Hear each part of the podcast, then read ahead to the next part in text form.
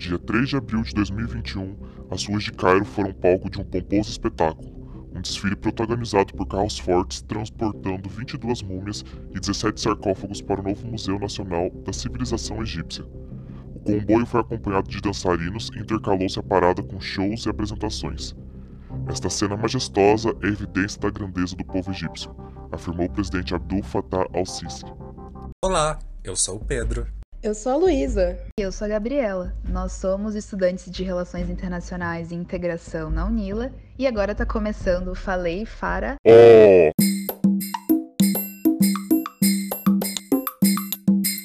A Primavera Árabe foi uma série de eventos nos países árabes para trazer a santa democracia aos povos desorientados, governados por militares que coincidentemente pararam de atender aos interesses estadunidenses.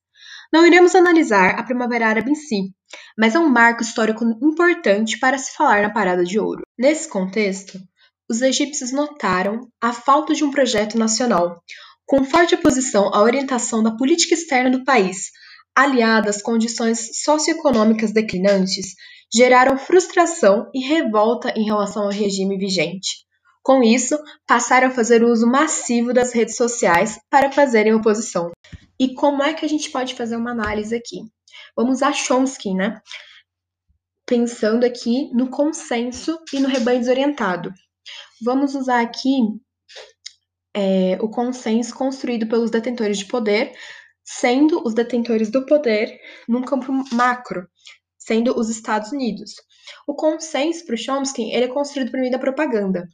E o rebanho desorientado é a massa, é a população que tem um pensamento uniforme, acrítico sobre a realidade, e ela só pode ser construída, só pode ser avançada pelos especialistas, que sempre vão servir ao poder dominante. E aqui, esse poder dominante, durante a Primavera Árabe, era os, os, os imperialistas, né? Era os maiores interessados em ter uma Primavera Árabe, eram os Estados Unidos, porque os líderes dos países árabes não estavam mais servindo aos interesses estadunidenses da época. Então, o interesse da Primavera Árabe era a derrubada desses, desses líderes. Não era a instauração da santa democracia, não era isso. Era ter os interesses estadunidenses levado a cabo novamente. Mas para isso precisava do apoio popular, precisava de uma construção do consenso, precisava de uma ordenação desse rebanho. Então, ser contra a Primavera Árabe é errado, é desordeiro, é antinacional, é ser contra os interesses do próprio povo. Então, todo mundo aqui do, do Egito, ninguém solta a mão de ninguém, a gente tem que se unir e ser a favor da Primavera Árabe, para a gente ser a favor do interesse do Egito. Ser contra a Primavera Árabe é ser contra o Egito. Pela propaganda, pelo uso das mídias, pelo uso das redes sociais, os Estados Unidos conseguiu articular esse conceito por meio da propaganda. Ao final dos eventos da Primavera Árabe, acontece uma estratégia da construção da política exterior, que consistia na recuperação da imagem e liderança egípcia no ambiente regional e internacional, por meio da promoção da segurança nacional, árabe e do Golfo, e da expansão da cooperação árabe-islâmica, do estabelecimento de relações baseadas na igualdade e interesses comuns, e não na dominação e dependência. Como apontou Wallenstein, a retomada do Egito como principal estado no mundo árabe. A Parada de Ouro é um exemplo desse processo de retomada.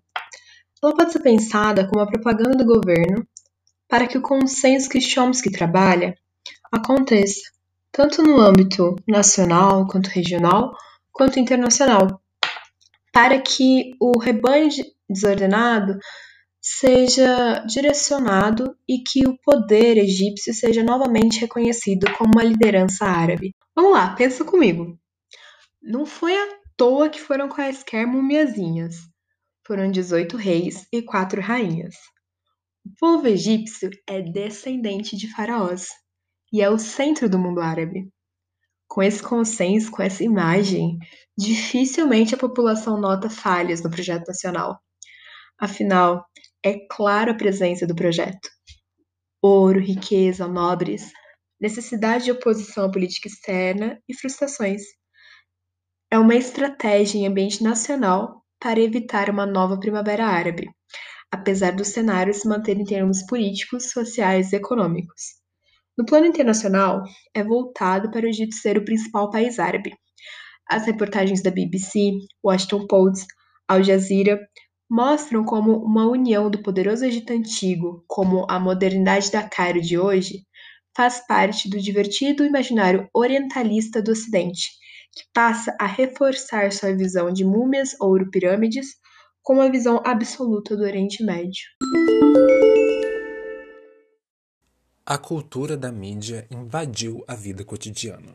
Somos continuamente expostos a um bombardeio imagético e os avanços tecnológicos produziram novos espaços e novos meios de reprodução e distribuição de ícones e propagandas. A cultura se tornou um produto. Guy Debord já nos alertava quanto à sociedade do espetáculo, construída sobre a lógica do consumo e propagada pela multimídia. A sociedade do espetáculo é alienante. Por meio do consumo de entretenimento, forma um rebanho de espectadores passivos, reféns do sistema capitalista. Por meio das multimídias, os espetáculos se tornam parte central da experiência e da vida cotidiana. Os espetáculos promovem os valores societais, condicionam o comportamento dos indivíduos e comprovam que a lógica do consumo ocupa todos os âmbitos. O turismo internacional desempenha um papel de grande importância na economia do Egito. Cerca de 10% da população egípcia empregada trabalha com turismo e parte considerável do produto interno bruto do país é mobilizado nessa atividade. A crise da Covid-19 forçou o fechamento de fronteiras e a diminuição do fluxo de circulação de pessoas. Consequentemente, o turismo internacional foi um dos setores mais atingidos pelo vírus. Além disso, o Egito lida há uma década com uma crise de imagem, devido à Primavera Árabe e o seu histórico de embates civis, que passam a ideia de que seja um país violento, sem segurança para turistas. Os egípcios, porém, foram muito astutos e encabeçam um projeto de revitalização de sua imagem para o turismo internacional. A Parada dos Faraós se trata justamente de um desses esforços. Pode ser entendido como aquilo que Abraham e Keter chamam de Spotlight Events, eventos que têm o objetivo de focar a atenção da mídia em algum lugar concentrado por um período de tempo, permitindo que o anfitrião promova uma imagem positiva. Este suntuoso desfile deslumbra, chama a atenção, suscita o fascínio e a curiosidade. E é justamente isso que os egípcios querem. Bom, vamos aproveitar então o alerta de Debord quanto à sociedade do espetáculo para analisar a estética do desfile. É bem curioso observar nesse espetáculo de desfile como a história de uma das civilizações mais ricas do nosso passado se afirma sob valores da cultura dominante, né? Não disfarça suas heranças coloniais. A construção do desfile, desde as múmias, pirâmides, a decoração luxuosa, cheia de ouro, até os figurinos, as maquiagens e a trilha sonora, é quase uma atração circense orientalista reforça um certo exotismo estético que o Ocidente vem enquadrando há décadas o que eles próprios denominaram de Oriente Médio, ou seja, o outro, o exótico. Né? Como já dizia Edward Said, é uma lente orientalista ocidental, ou seja, é o Oriente inventado pelo Ocidente por meio do exotismo, que alimenta decisões políticas imperialistas e colonialistas. Além disso, chamando para o jogo o especialista em história Eric Hobsbawm, também é importante relembrar o conceito dele de tradição inventada, que seria basicamente um conjunto de regras que se estabelecem através da repetição. E essas regras podem ser de natureza ritual ou simbólica, mas é através dessa repetição que se consegue dar uma continuidade com relação ao passado. E essas tradições inventadas são criadas por elites nacionais para justificar a existência e importância das suas respectivas nações. E a gente consegue observar isso, por exemplo, com o grande número de obras sobre o Oriente, mas produzidas pelo Ocidente, que, de tão repetitivas, elas vêm sendo absorvidas por nações orientais e incorporadas como parte da estratégia para chegar no mercado dominante ocidental, né? No caso do Egito, essa tentativa de atingir o mercado ocidental visa um setor mais turístico. Então, analisando a estética do desfile, a gente consegue perceber que, além dele ter sido construído por uma lente orientalista, ele também está nessa perspectiva de tradição inventada como forma de estratégia. É uma verdadeira propaganda nacional, como a Luísa falou no início do episódio.